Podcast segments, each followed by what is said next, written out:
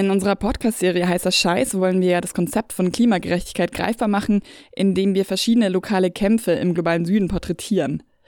Lange war die Klimakrise auch etwas, das vor allem weit weg von Deutschland passiert, eben in Ländern wie Togo und Madagaskar, um die es in dieser Sendung geht. Doch allerspätestens die Flutkatastrophe in NRW und Rheinland-Pfalz hat gezeigt, dass die Erderwärmung auch hier drastische Folgen hat. Ich habe vor der Sendung mit meiner Kollegin Martina Backes telefoniert, die sich schon länger mit Klimapolitik beschäftigt und die Studienlage zur Erderwärmung im Blick hat. Sie fasst für uns unter anderem zusammen, was im neuen Bericht des Weltklimarats IPCC steht. Zuerst habe ich sie gefragt, was dann der aktuelle Stand ist an der Studienfront zum Klimawandel. Du meinst Meldungen über den Klimawandel, die tatsächlich neue Erkenntnisse bringen, oder? Da wäre zum einen die Studie der World Weather Attribution Initiative vom 24. August ist die zu den extremen Starkregenereignissen im Juli in Westeuropa, also vor allem halt Rheinland-Pfalz und Nordrhein-Westfalen. Die Studie legt da, was viele eigentlich schon längst vermutet haben, nämlich die Klimakrise hat die Wahrscheinlichkeit und die Heftigkeit der Flutkatastrophe in Deutschland im Juli definitiv erhöht. Inzwischen hat die Erderwärmung ja bereits 1,2 Grad erreicht. Und jedes Zehntel Grad Celsius Temperaturerhöhung über diese bereits erreichte Erwärmung hinaus wird auch in Zukunft die Anzahl und die Intensität dieser Extreme definitiv verstärken. Boah, ja, das ist ja wirklich gruselig, dass die globale Durchschnittstemperatur schon so stark gestiegen ist. Und das klingt auch so, als müssten wir uns auf jeden Fall darauf einstellen, dass so etwas wie im Juli eben noch viel öfter passiert. Die Prognosen sehen ja auch gar nicht gut aus, was den weiteren Temperaturanstieg angeht.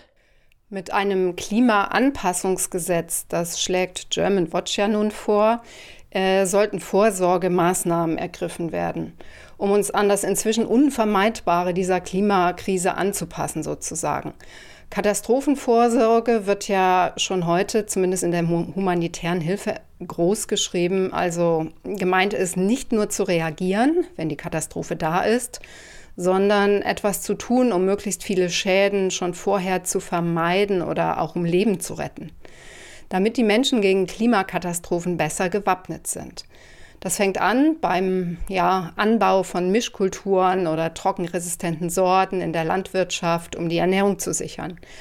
Wir leben ja derzeit in der sogenannten UN-Dekade der Ökosystemwiederherstellung, Ecosystem Restoration. Also Vorsorge kann in dem Zusammenhang eben auch bedeuten, genügend Wälder oder Feuchtbiotope oder auch Überschwemmungsflächen für Flüsse auszuweisen. Oder in der Gesundheitsvorsorge, da gibt es viel zu tun. Oder im Hausbau, in der Erntelagerung, ja, oder einer Notfallevakuierung. All das muss besser durchdacht und es muss auch trainiert werden. Denn im Zweifelsfall muss es dann ja sehr schnell gehen. Und die Menschen müssen auch die Warnungen, zum Beispiel im Falle eines Hochwassers, verstehen und sie müssen wissen, was es dann zu tun gibt.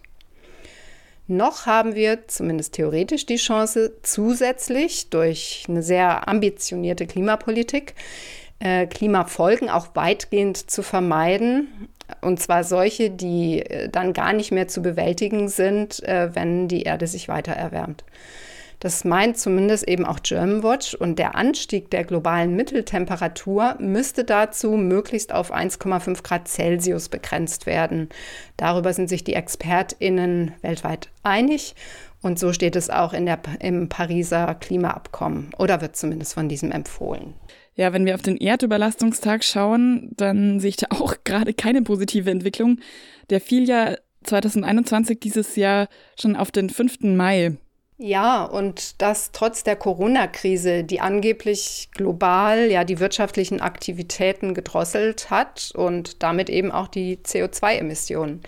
Der globale Erdüberlastungstag, jetzt 2021, der fiel übrigens auf den 29. Juli. Und damit sind die nachhaltigen nutzbaren Ressourcen der Erde also früher verbraucht als im Jahr 2019. Nochmal kurz zur Erinnerung. Das Global Footprint Network berechnet jedes Jahr den Tag, an dem die Erdüberlastung erreicht ist, also diesen Earth Overshoot Day. Dabei werden zwei rechnerische Größen äh, gegenübergestellt. Zum einen die biologische Kapazität der Erde zum Aufbau von Ressourcen oder auch zur Aufnahme von Müll, von Emissionen.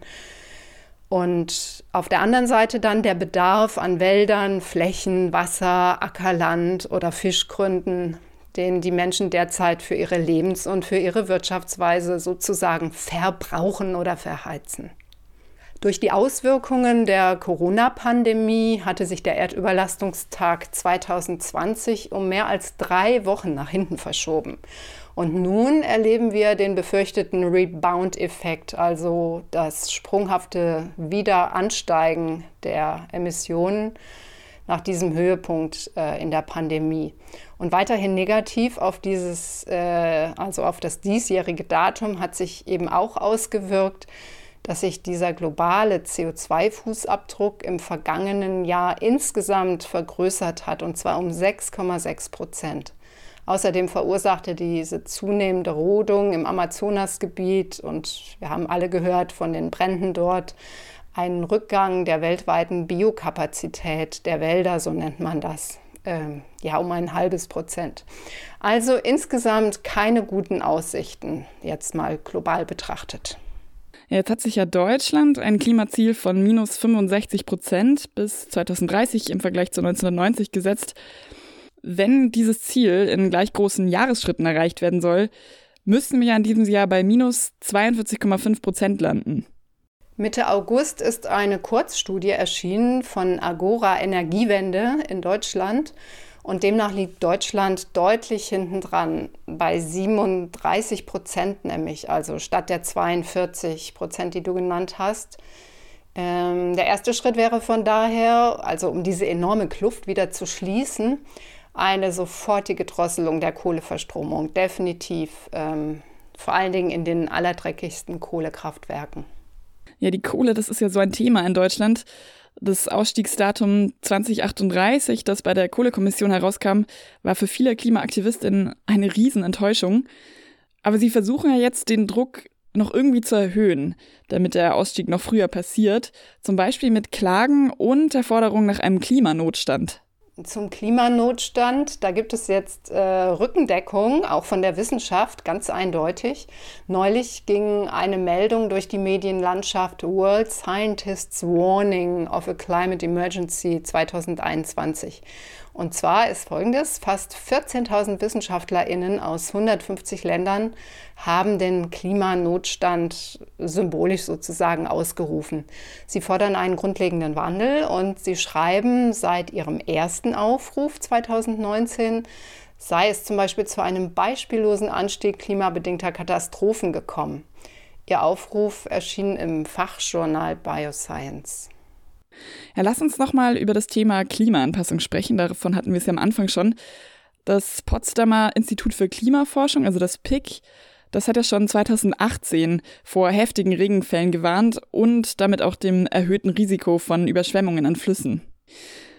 Da hat Deutschland, so sagt das PIC, eben einen großen Anpassungsbedarf, sogar den weltweit höchsten, zusammen mit den USA, Teilen Indiens und Afrikas, Indonesien und dem Rest von Mitteleuropa.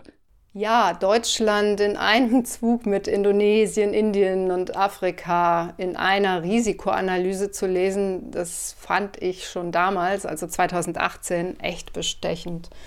Denn über die Extremwetter, also so Monsunregen, Wirbelstürme, Überschwemmungen, wird ja in europäischen Medien eher aus dem fernen Süden berichtet, aus Ländern wie Bangladesch oder Mosambik, aus Indien, Karibik fällt mir dazu ein.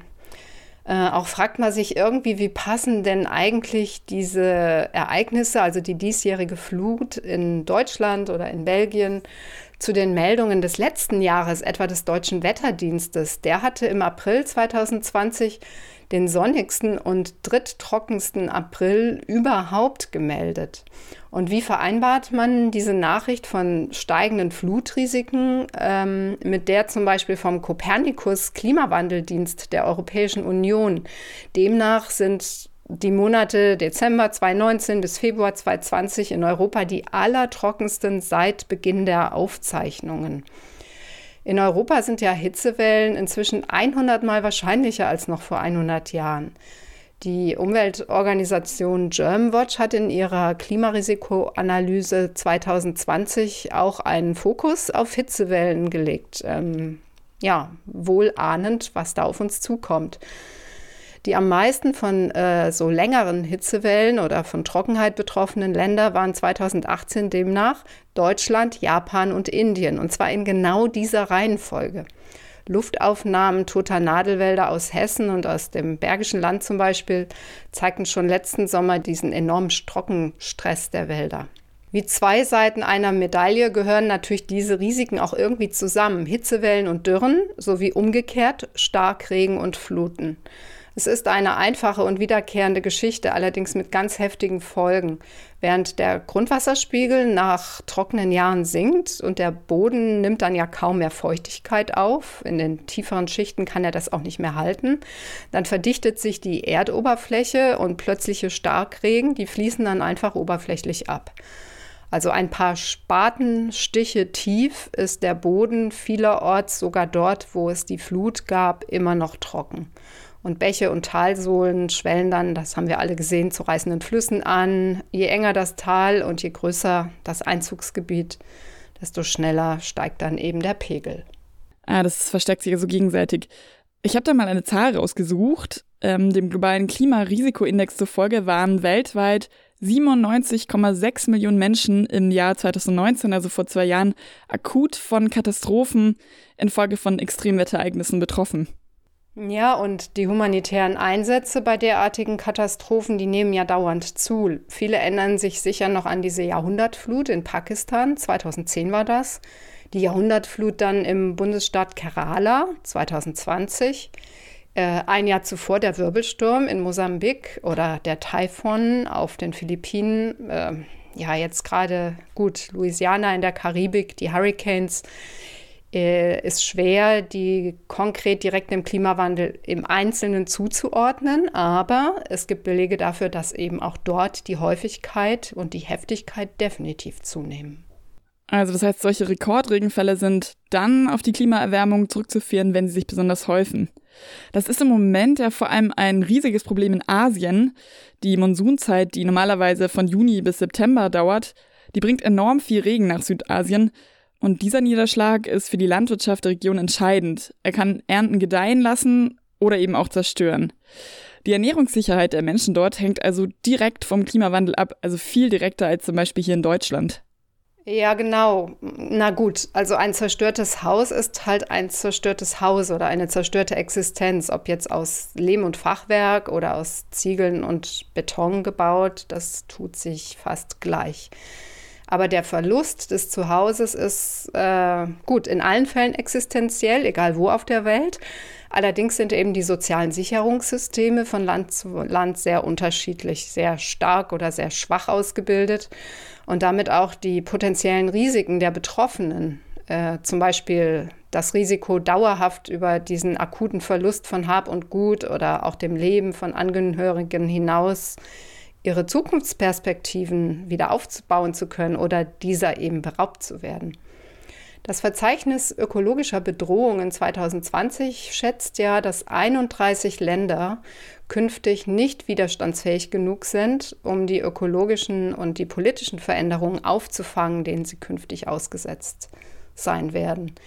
Schlimmstenfalls äh, könnten das weltweit im Jahr 2050 bis über eine Milliarde Menschen sein, die davon betroffen sind und ihr Zuhause verlieren. Schon deswegen ist es kein Wunder, dass gerade im globalen Süden die Klimabewegungen ernst machen. Sie gehen auf die Straße, wie in Brasilien, sie verklagen Energiekonzerne in Deutschland. Bekannt ist hier ja der Fall des peruanischen Bauern, der gegen die RWE geklagt hat.